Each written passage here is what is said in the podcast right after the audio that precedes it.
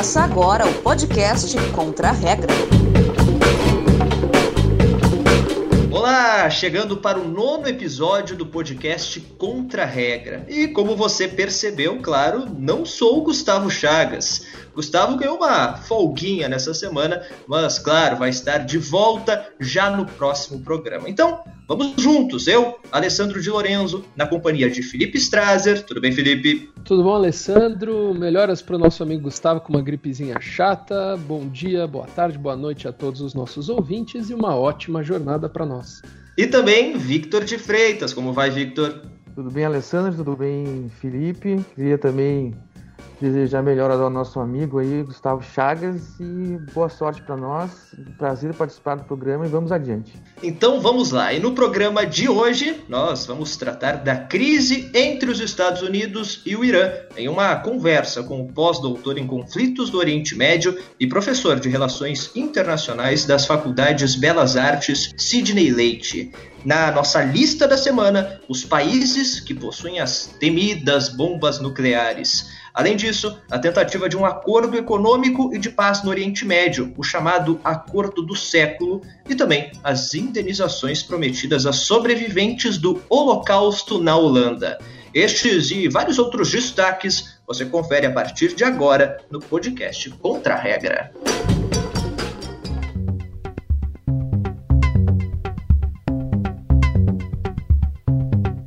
Nas últimas semanas, os ânimos se acirraram entre os Estados Unidos e o Irã, com provocações e ameaças das duas partes.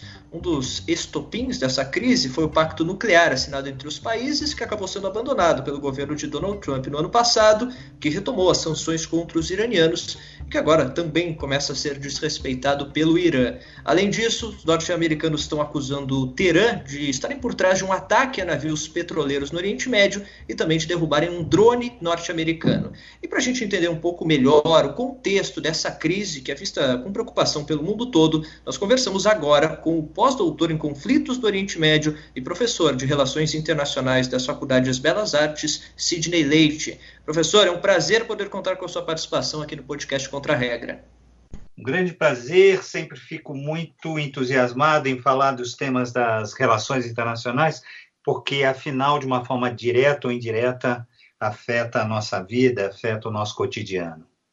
Com certeza. Bom, professor, para a gente começar essa conversa, essa animosidade que existe entre os países, ela acaba não sendo tão nova, ela vem de mais tempo, correto? Como é que começou e como é que ela também se reflete nas relações atuais entre as duas nações? É, um dos capítulos mais interessantes da história contemporânea, talvez do pós-guerra, são essas relações entre os Estados Unidos e o Irã, porque a gente poderia até usar a imagem do pêndulo, né? Sai é, de um campo de uma é, aliança extremamente é, estreita, a época do Shah Reza Parlev e do seu é, modelo não é, de transformar o Irã é, num, numa nação com bases, fundamentos não é, é, ocidentais, e daí uma aliança estratégica com os Estados Unidos, que também interessava aos Estados Unidos, estamos falando do pós-guerra, o momento em que os Estados Unidos é, almejavam né, exercer uma maior influência é, no sistema internacional e ali naquela região é, em especial. E aí sai para um outro polo, é, pós-revolução iraniana, não é? em que é, essa aproximação vira uma grande é, animosidade, e desde então uh, as relações são bastante estremecidas. Eu acho que essa é uma referência importante, não é? A gente pensar essas relações pós a Revolução Iraniana. Não é? É, bem, se a gente levar em consideração que o Irã é uma, uma liderança regional importante, uma liderança só não de Estado nacional, o Irã é uma, uma liderança da comunidade xiita, que é uma comunidade importante, espalhada, né? Por boa parte do, do Oriente Médio, é, é, o, o, Irã tem uma, uma espécie não é, de imagem que a gente pode usar, isso é uma espécie de um farol para a comunidade é, xiita. Né? E ele também está numa posição uh, geográfica importante. Não é? Ele pode ser considerado o final né, do, do Oriente Médio, né, ou se a gente olha sobre uma outra é, perspectiva, né, exatamente a fronteira né, do início é, do, do Oriente Médio. Então, estamos falando de uma, de uma liderança regional importante. Né? E, por um outro lado, é, entrando mais numa abordagem mais contemporânea, o Donald Trump, desde a campanha, via no acordo que de alguma forma foi urdido, articulado pela gestão uh, Obama, não é, como algo a ser desconstruído, não é, algo a ser é, desmontado.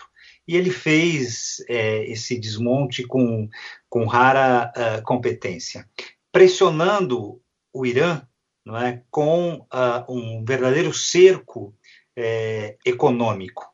Então eu vejo, uh, respondi já algumas entrevistas sobre qual seria a causa né, do litígio agora. Os ayatolás, o Irã, está um pouco sem saída, sem alternativa.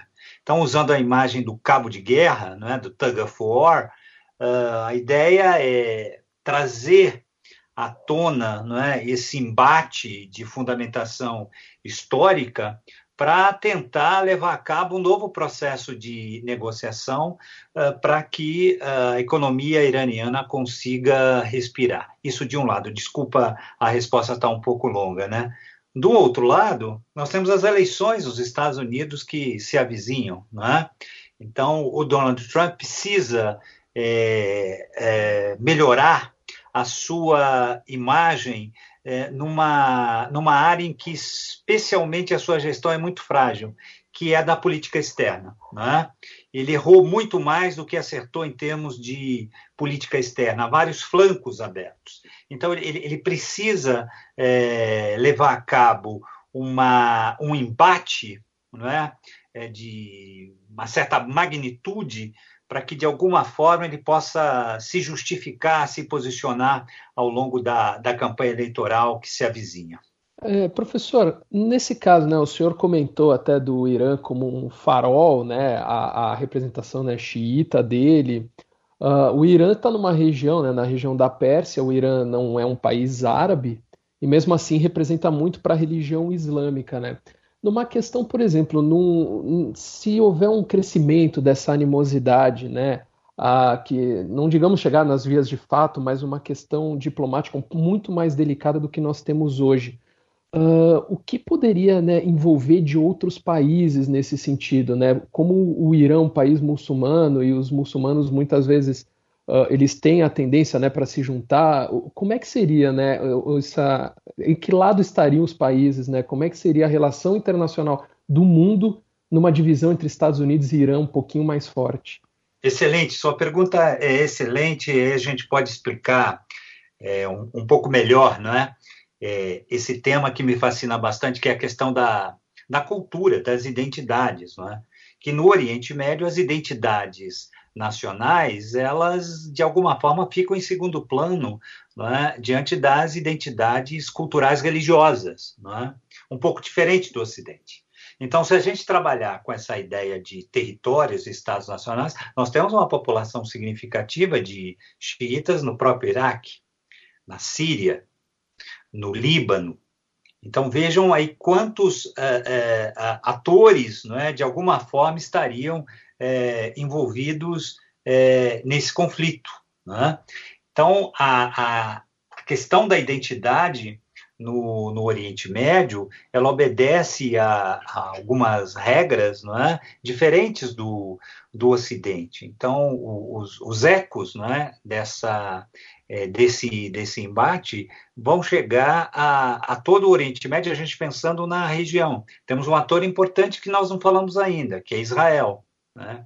Israel, é, de alguma forma, é um antagonista é, do Irã.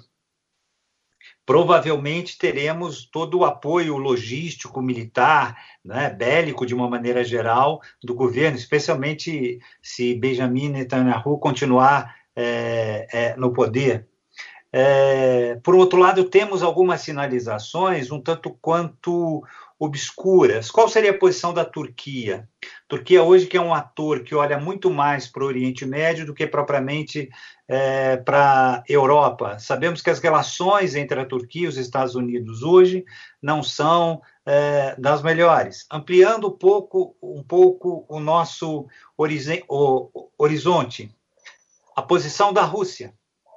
É claro que a Rússia não pode jogar todas as suas fichas né, num, num embate direto contra os Estados Unidos. Mas, por um outro lado, a Rússia, nos últimos anos, até por um vazio de poder que os Estados Unidos deixaram na região, hoje a, Rússia é um ator é, relevante uh, com uh, um, uma, uma atuação é, bastante proeminente, inclusive na, na Síria. Né? Então, me parece, para usar uma imagem que o nosso ouvinte vai associar, né, quase que é, automaticamente, é aquele jogo de dominó em que nós colocamos a, as peças, não é?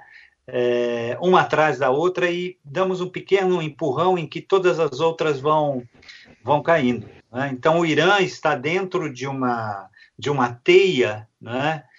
De, uni, de um universo uh, sociocultural né, que extrapola as dimensões de um, de um Estado uh, nacional.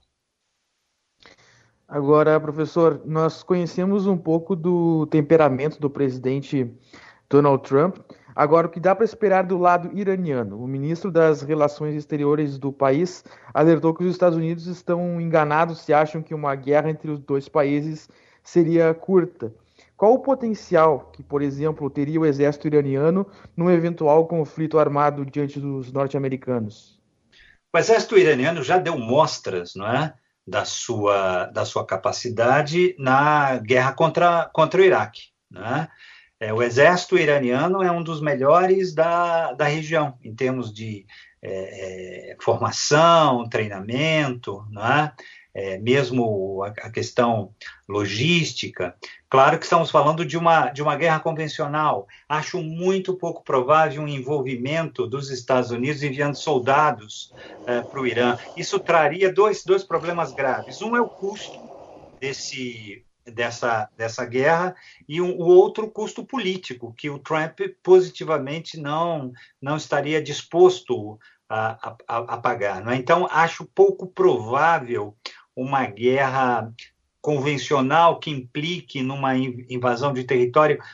Acho que as lições da história são muito marcantes para os Estados Unidos e eles não entrariam uh, numa dessa. O Trump, sem dúvida, é uma figura um tanto quanto exótica, não é? Dentro do que entenderíamos como um estadista. Né? Agora, por outro lado, existem os serviços de inteligência, as forças militares, então há ali uma contenção desses é, ímpetos né, que o Trump possa é, é, viver, é, experimentar. Então, uh, de um modo geral, fazendo uma análise com a minha formação de historiador, estudioso das das relações internacionais, acho muito pouco provável uma, uma guerra não é, que tivesse uma duração de, mesmo de, de curto prazo. Né? Acho que se houver é, ações, essas ações serão é, muito mais é, pontuais, essas ações não serão uh, contínuas. Né? E, de alguma forma, as autoridades iranianas elas jogam com uma mediação. Não é? Mas da, da onde virá essa mediação? Dos países europeus? Não vejo estatura política no, em Macron. Sabemos o que está acontecendo na, na agora uma sucessão é, na Grã-Bretanha. E se for o Boris Johnson, muito menos, não é? Então há uma a Angela Merkel mostra inclusive uma debilidade é, física, né? Ela parece que está passando por alguns problemas de saúde. O Putin provavelmente não é essa figura de mediação, né? Pelo menos nesse nesse estágio, né? Então, a, a, a possibilidade é, de, desse conflito, da forma que está, não é? dessa forma tanto quanto fria, né? muito mais acusações de um lado, uh, do outro, ela pode perdurar um pouco mais. Professor Sidney Leite, um dos argumentos que tem sido muito utilizado, na verdade, pelo presidente Donald Trump é um temor que o Irã consiga ter uma bomba nuclear no futuro. Ele já disse por várias vezes que os Estados Unidos não vão deixar, vão impedir isso a qualquer custo. Existe realmente um temor de que o Irã enriqueça urânio de forma suficiente para ter uma bomba nuclear, até porque o governo iraniano já disse que vai desrespeitar aquele limite que era estabelecido no pacto nuclear? É possível, né? Nós tivemos é, uma série que eu recomendo a todos os nossos ouvintes, de, um, uh, de uma veracidade impressionante, né? Chernobyl, e vimos ali como a, a tecnologia né, nuclear uh, na, naquele momento, né, ela tinha uh, alguns percalços, não é? mas de lá para cá, né, do, dos anos 80 para cá, nós tivemos um, um desenvolvimento tecnológico muito rápido, né, muito acelerado, a possibilidade de, de usar essa tecnologia para a fabricação da, da, bomba atômica me parece bem viável. É, tem uma discussão nas relações internacionais que é pouco conhecida. Né? Uma das teses mais polêmicas que o, o grande Kenneth Waltz né, trouxe nos últimos artigos que ele escreveu em Vida, acho que isso é interessante para os nossos ouvintes, para é, é, as revistas não é, é, de relações internacionais, especialmente a Foreign Affairs, ele defende que o Irã é, é, tivesse a, uma bomba atômica.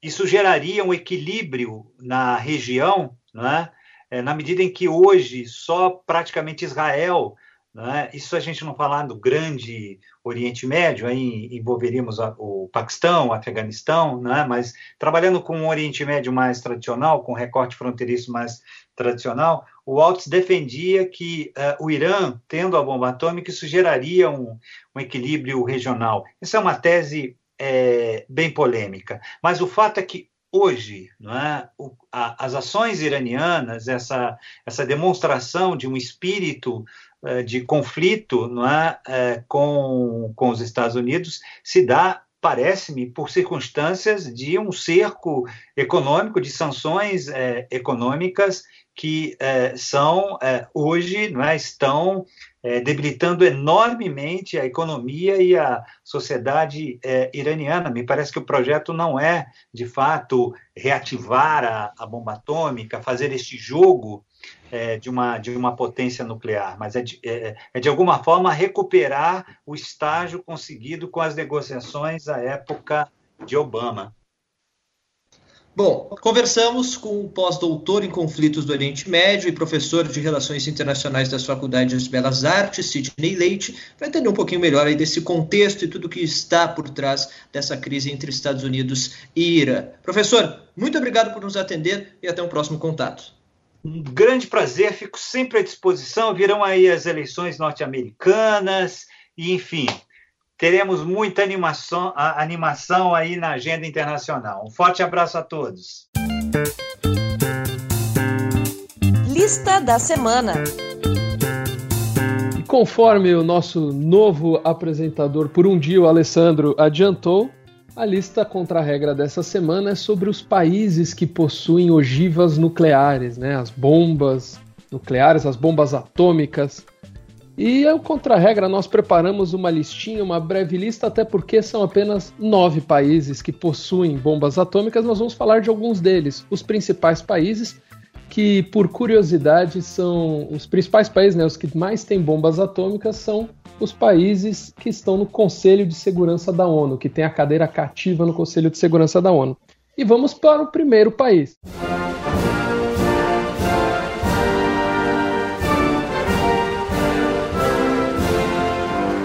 Esse hino que nós ouvimos, já conhecemos, é o hino dos Estados Unidos da América, o país que mais tem ogivas nucleares no mundo. Os Estados Unidos são responsáveis, né, são, entre aspas, donos de 6.185 ogivas nucleares, entre ogivas implantadas e aquelas que estão no aguardo para serem desativadas ou no aguardo de receberem né, um, um veículo ou um, até um míssil para isso. Os Estados Unidos iniciou né, o seu projeto uh, para ter a bomba atômica em 1939, o famoso projeto Manhattan, que foi instituído durante a Segunda Guerra Mundial para, segundo os americanos, evitar né, que o regime nazista tivesse a bomba atômica, que eles chegassem primeiro a isso. Né? Uh, o primeiro teste da história foi o primeiro teste dos Estados Unidos, realizado em julho de 45 no Novo México, chamado Trinity. Semanas depois, em 6 de agosto de 45, foi detonada a primeira bomba num conflito, que foi em Hiroshima. Três dias depois, os americanos também uh, soltaram né, outra bomba atômica em Nagasaki no dia 9 de agosto. Uh, esses dois ataques nucleares para, segundo o, o, o, os livros de história, encerrar a, uh, encerrar a guerra no, no fronte oriental custou centenas de milhares de vidas no momento e depois por efeitos da radiação. Foram as únicas vezes que bombas atômicas foram usadas num conflito. Uh, na Guerra Fria houve o auge né, da, do conflito nuclear, na verdade, conflito não, né, do, daquela vai ter conflito, não vai ter conflito nuclear, Estados Unidos e União Soviética se armando, e os Estados Unidos, como os países, os principais países portadores de bombas atômicas, é signatário do Tratado de Não Proliferação Nuclear, ou seja, está trabalhando para diminuir o número de ogivas. Resumindo, ninguém mais pode ter, né? É, resumindo, os, quem, quem é signatário do acordo não pode ter e se compromete a reduzir a quantidade que já tem. Por exemplo, os Estados Unidos tinha 6.450 ogivas ano passado. Esse ano já está com 6.100, ou seja, diminuiu 300, em 300 o número de ogivas. E isso é repetido na maioria dos países, né, de signatários, para reduzir um esforço de ter o mínimo possível, né? Porque obviamente ninguém vai abrir mão 100% disso, infelizmente. E em relação até aos Estados Unidos, né, Felipe, tem aquela cena que já ficou marcada na história do cinema, que sempre o presidente norte-americano, que hoje, no caso, é Donald Trump, tem aquele botão vermelho, que aí a gente não sabe se é de verdade ou se isso é apenas uma invenção de Hollywood, que se você apertar, você explode uma bomba nuclear. É. Fica a curiosidade que somente que poucos presidentes americanos, poucas pessoas no mundo devem saber. É, pois é. É um segredo um pouquinho bem guardado, né? Bem pouquinho. e falando em Estados Unidos, agora vamos para o principal rival americano. O hino é da Rússia.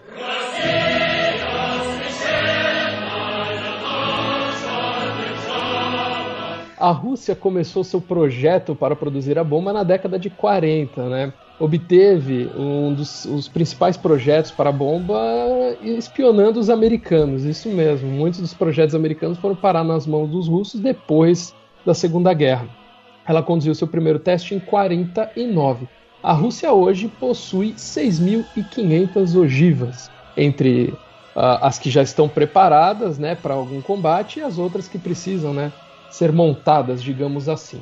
Uh, o país, né, o seu primeiro teste foi em 1949, o chamado dispositivo 501, que foi detonado no Cazaquistão, porque na época era União Soviética e não era a Rússia, né? E a Rússia, podemos dizer assim, foi responsável pela maior detonação né, nuclear da história, a chamada bomba Kizar, que foi a bomba mais poderosa já detonada, de 58 megatons. Para se ter uma ideia, a bomba tinha 100 megatons, mas os russos ficaram com medo de uma bomba tão forte e reduziram o poder da bomba para 58 megatons. Tem uma ideia da potência dessa bomba. E aí, para uh... russo ter medo de alguma coisa porque realmente é forte, né? Imagina só que o estrago que essa bomba. O medo deles era que a radiação invadisse os céus da Europa e causasse muito mais problema, porque ela foi é, explodida, foi detonada numa ilha no Ártico. Imagina só o problema. A Rússia também é signatária do Tratado de Não Proliferação de Armas Nucleares.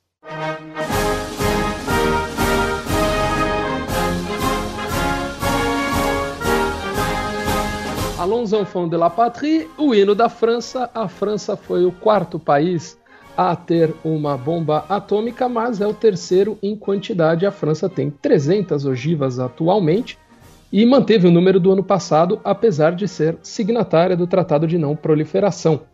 A França realizou o primeiro teste em 60 no governo de Charles de Gaulle e o último teste foi em 96. Uma curiosidade é que de todos os testes que a França realizou, 193, foram 210 testes, 193 foram na Polinésia Francesa, o Tahiti, como nós falamos na uhum. semana passada.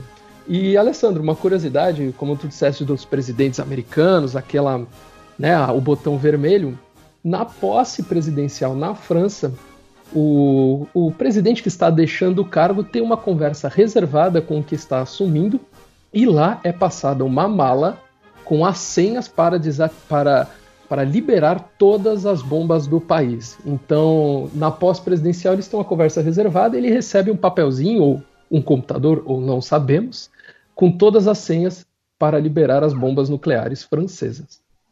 E também deve ser uma mala bem pouco vigiada, né? Bem pouquíssimo vigiada, né? E essa senha deve trocar a casca a cada segundo para não ter erro, porque o mais interessante é a gente sabe que em alguns países o, o quando se troca de presidente e às vezes é a oposição uh, trabalho fica um pouco dificultado, né? Queria ver se o presidente que está deixando o cargo troca de senha e passa a antiga para o novo. o pessoal nunca vai nem saber, né? Porque nunca, nunca lançaram. É, ou oh, vamos destravar aí para ver se é verdade. Não, ninguém vai fazer isso. Com certeza.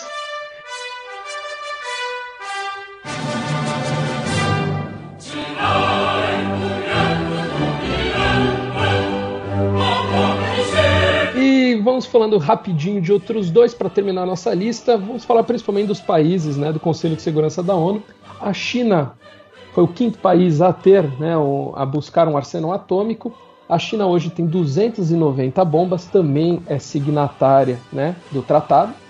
A China começou seu projeto na década de 50 por incentivo, né, por vontade de Mao Tse-tung. Né? Ele queria projetar a China como uma potência militar e política.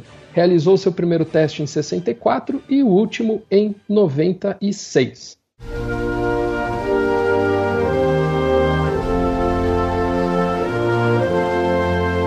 God Save the Queen e God Save quem estiver em guerra né, com o Reino Unido, porque o Reino Unido é responsável por aproximadamente 200 ogivas nucleares. A gente sempre diz aproximado, porque os países em si não são tão precisos, porque obviamente não querem divulgar, né? Uh, foi o terceiro país né, a ter a, a, a, bomba, né, a produzir uma bomba nuclear. Começou na década de 40 seu projeto, junto com o projeto Manhattan americano, e a primeira ogiva testada em 52, né?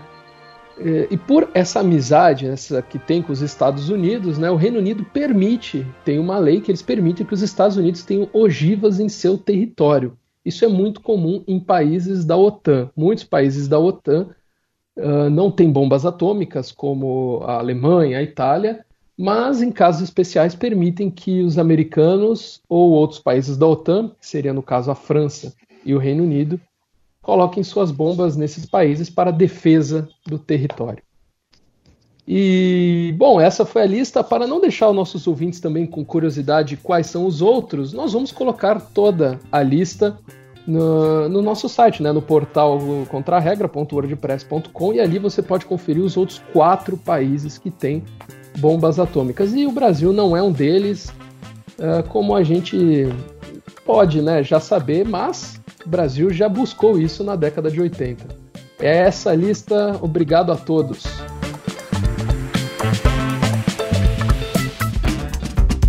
Expresso contra a regra. Nós abordamos mais cedo, em entrevista com pós-doutor em conflitos do Oriente Médio e professor de Relações Internacionais das Faculdades Belas Artes, Sidney Leite, as tensões entre os Estados Unidos e o Irã. E agora, a gente segue com assuntos relacionados ao Oriente Médio. Isso porque essa semana foi marcada pela Conferência Econômica do Bahrein. Na oportunidade, os Estados Unidos apresentaram uma proposta que ficou conhecida como o Acordo do Século e que tem como objetivo acabar com os históricos conflitos na região, especialmente entre Israel e Palestina.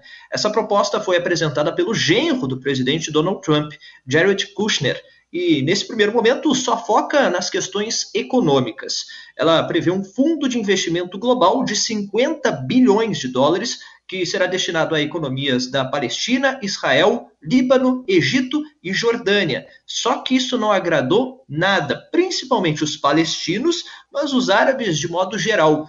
Tanto que a Organização para a Libertação da Palestina rejeitou, inclusive, participar do encontro. Não foi até o Bahrein e não houve, portanto, representante palestino.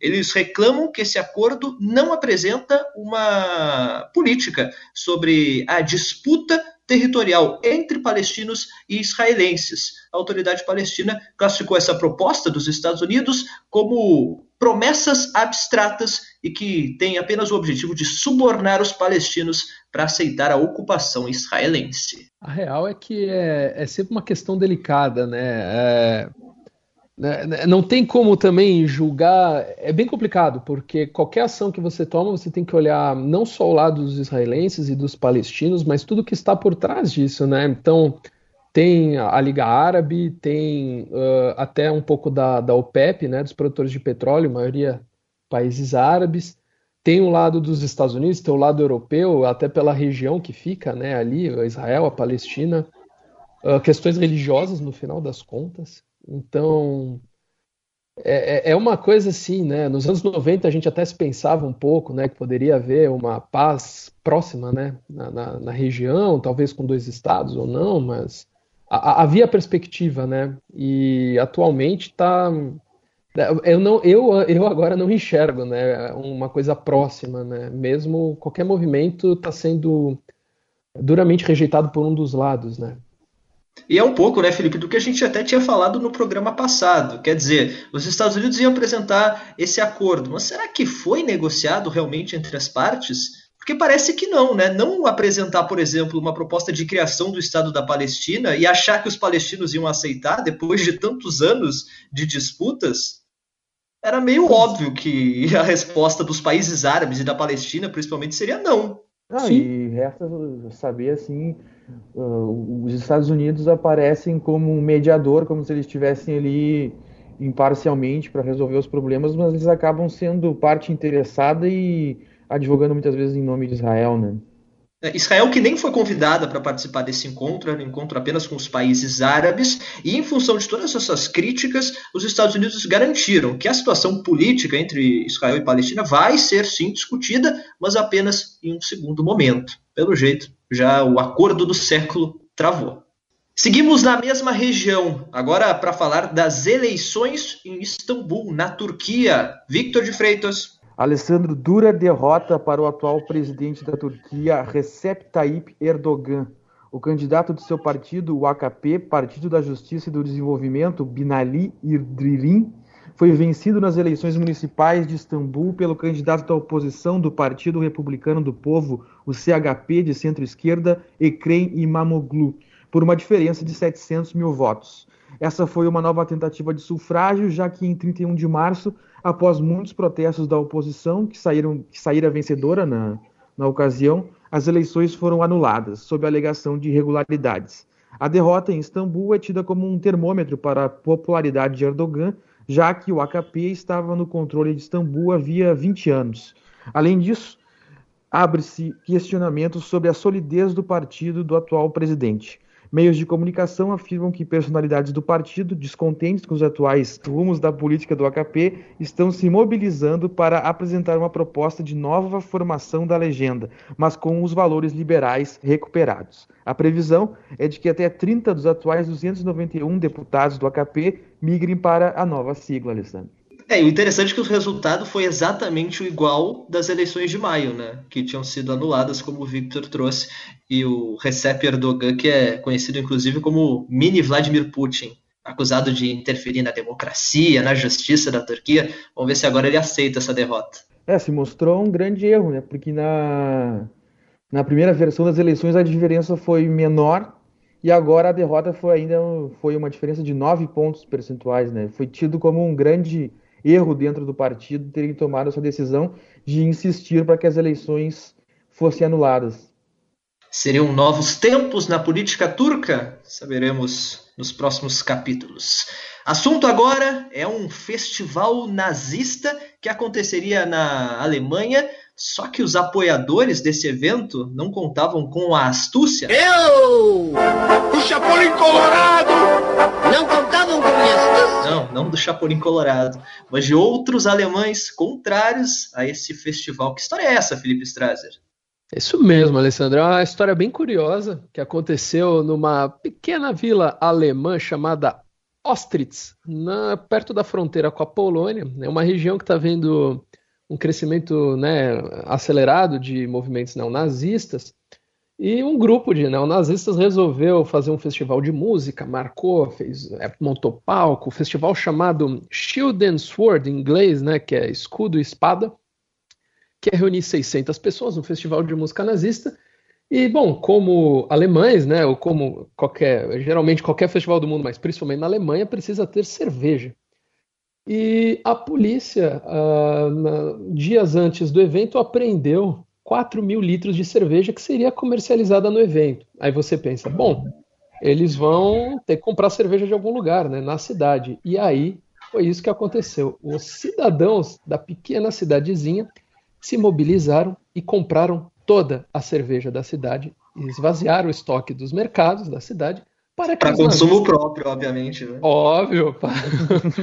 para que os nazistas não tivessem uma gota de álcool no seu evento. E o fato curioso é que um, um dos, dos, organizadores falou que eles já estavam planejando há semanas alguma maneira né, de uh, boicotar esse evento, né, de fazer esse evento fracassar. Além de uma manifestação que foi marcada uh, no mesmo momento na cidade contra o evento, que reuniu duas mil pessoas na manifestação ante 600 pessoas no evento, cidadãos encontraram essa maneira, né? Vamos comprar toda a cerveja da cidade e deixar os caras sem bebida. E foi o que aconteceu. O festival ocorreu como se fosse uma lei seca, zero álcool no festival, que para os alemães principalmente deve ter sido um festival tenebroso, né, cara? Já é nazista, já é uma coisa terrível. Os caras sem cerveja, deve ter sido uma, uma bosta. Que tédio, hein? Mas foi muito bem bolado. Muito, não, isso é, isso é genial, sabe? Isso é estrategista fantástico. Os alemães os alemães têm fama de bons estrategistas, a não ser quando querem invadir a Rússia. Fora isso, eles foram muito bem nessa. Aplausos para essa pequena cidade. A ideia foi genial, né, cara? Genial. E se temos ainda hoje apoiadores do nazismo, e temos mesmo, na Holanda, uma companhia de trens anunciou que vai indenizar os Sobreviventes judeus deportados para os campos de concentração nazistas durante a Segunda Guerra Mundial. Vamos lá, que agora é um desafio, viu? O nome dessa companhia, a Netherlands Spoorwegen, e eu já peço desculpas antecipadamente, porque eu tenho certeza que eu errei a pronúncia, mas essa empresa já tinha pedido desculpas em 2005 por ter trabalhado para os nazistas transportando famílias judias para a fronteira com a Alemanha. A empresa, inclusive, ela classificou esse período como uma página negra da sua história. É até importante a gente trazer um pouco da contextualização, não que isso justifique, mas quando a Alemanha invadiu a Holanda em maio de 1940, era comum no país que outras empresas holandesas uh, trabalhassem para os nazistas. Foi o caso também da NS, a Netherlands Spoorwegen, que recebeu o equivalente a milhões de euros para esse serviço de transporte para os campos de concentração. As indenizações que vão ser pagas agora vão ser de 15 mil euros para os sobreviventes diretos do Holocausto e variando entre 5 mil e 7.500 euros para filhos nascidos antes, durante ou até depois da guerra. Segundo essa companhia, entre 5 e 6 mil pessoas poderiam receber estes pagamentos. É uma iniciativa super interessante, né, do, da empresa holandesa e não é inédita, né? Em 1998, a Volkswagen, criada por Adolf Hitler, né, criada no governo de Hitler para ser o carro do povo, o Volkswagen, ela em 98 decidiu uh, criar, né, anunciou que, que iria criar um fundo para indenizar a mão de obra escrava que trabalhou para ela durante a Segunda Guerra Mundial.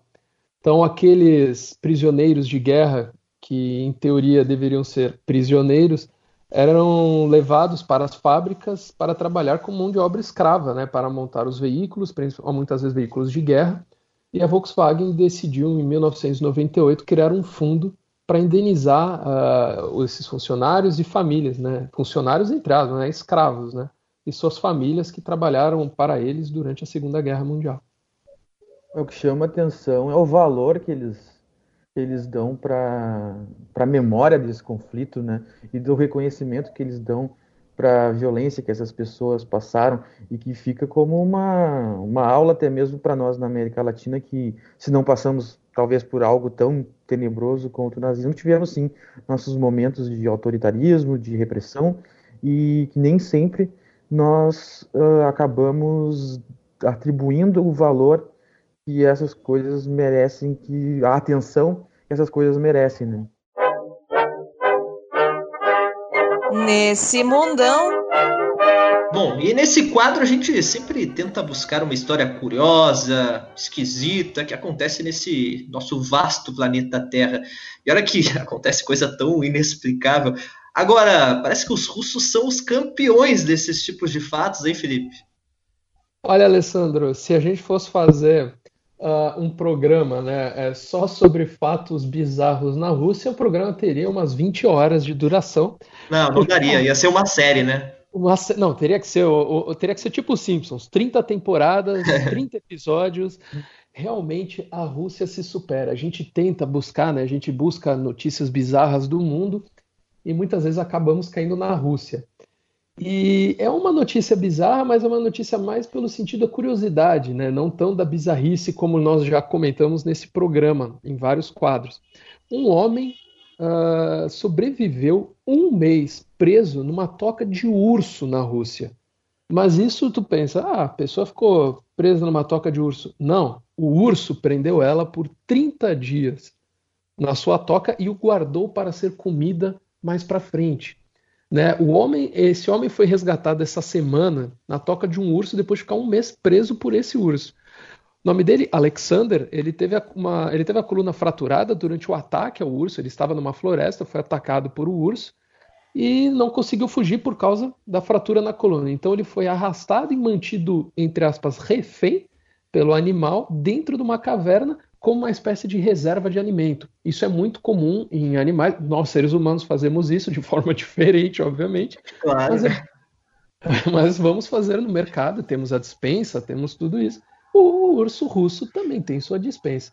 Este homem ficou por 30 dias, mais ou menos, né, aproximadamente 30 dias, preso, foi resgatado após um grupo de caçadores, né, os cachorros desses caçadores farejarem algo diferente e encontraram essa pessoa os caçadores acharam que se tratava de uma múmia.